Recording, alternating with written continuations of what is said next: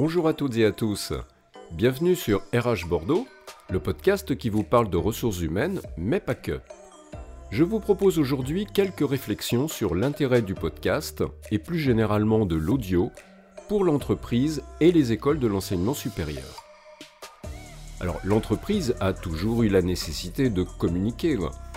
Elle fait des publicités par la radio, par le print et depuis quelques décennies à travers les sites web qui mêlent l'écrit, la photo et la vidéo.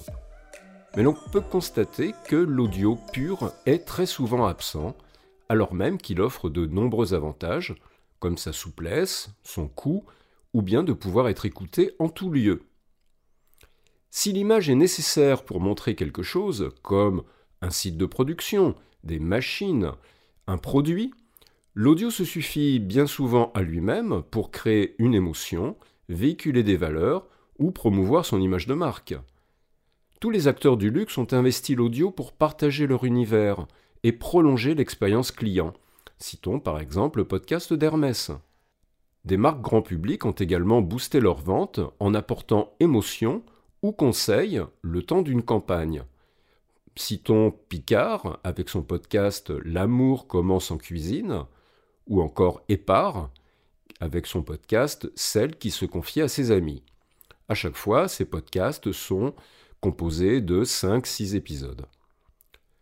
En parallèle de cet aspect market, c'est aussi la marque employeur qui peut être travaillée et renforcée. Le podcast de LVMH, Tips of the Top, raconte par exemple le parcours de femmes dans l'entreprise. Avec ces quelques exemples, l'on voit bien l'intérêt pour une entreprise de travailler sa notoriété et sa marque avec quelques séquences audio où elle peut se raconter différemment, en exposant ses valeurs, ses métiers, sa politique ressources humaines. Et ceci lui donnera un avantage pour ses recrutements car les candidats sont très en demande d'éléments véhiculant les valeurs d'une entreprise.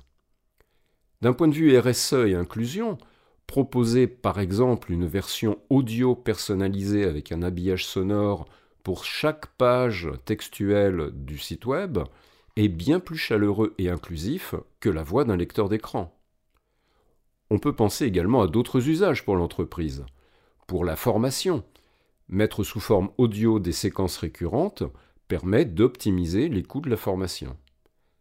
Accompagner une procédure qualité avec une séquence audio est également plus parlant et efficient qu'une diffusion sèche du nouvel indice de cette procédure. L'on peut penser également au guidage audio pour des interventions techniques, pour former ou pour assurer la sécurité des personnes.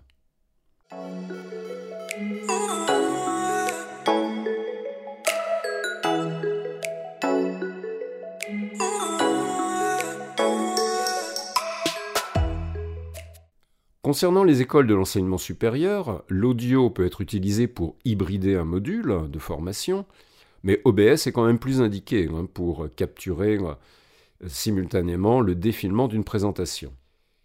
Mais l'audio peut être intéressant pour enregistrer une synthèse des points clés et aider les étudiants dans leur révision.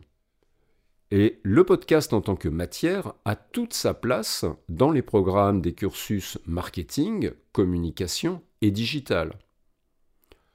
Enfin, la création d'un podcast en tant que projet pour une promotion ou un projet interpromotion d'une même école permet aux étudiants de travailler sur le contenu et d'ancrer ainsi des connaissances, et le travail de production génère des compétences.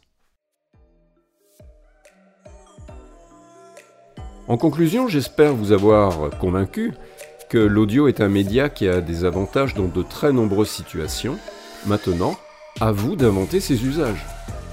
Alors nous allons nous mettre un peu en pause sur ce mois d'août et nous vous souhaitons de bonnes vacances si ce n'est déjà fait et vous donnons rendez-vous en septembre pour la suite de nos aventures. Très bel été à vous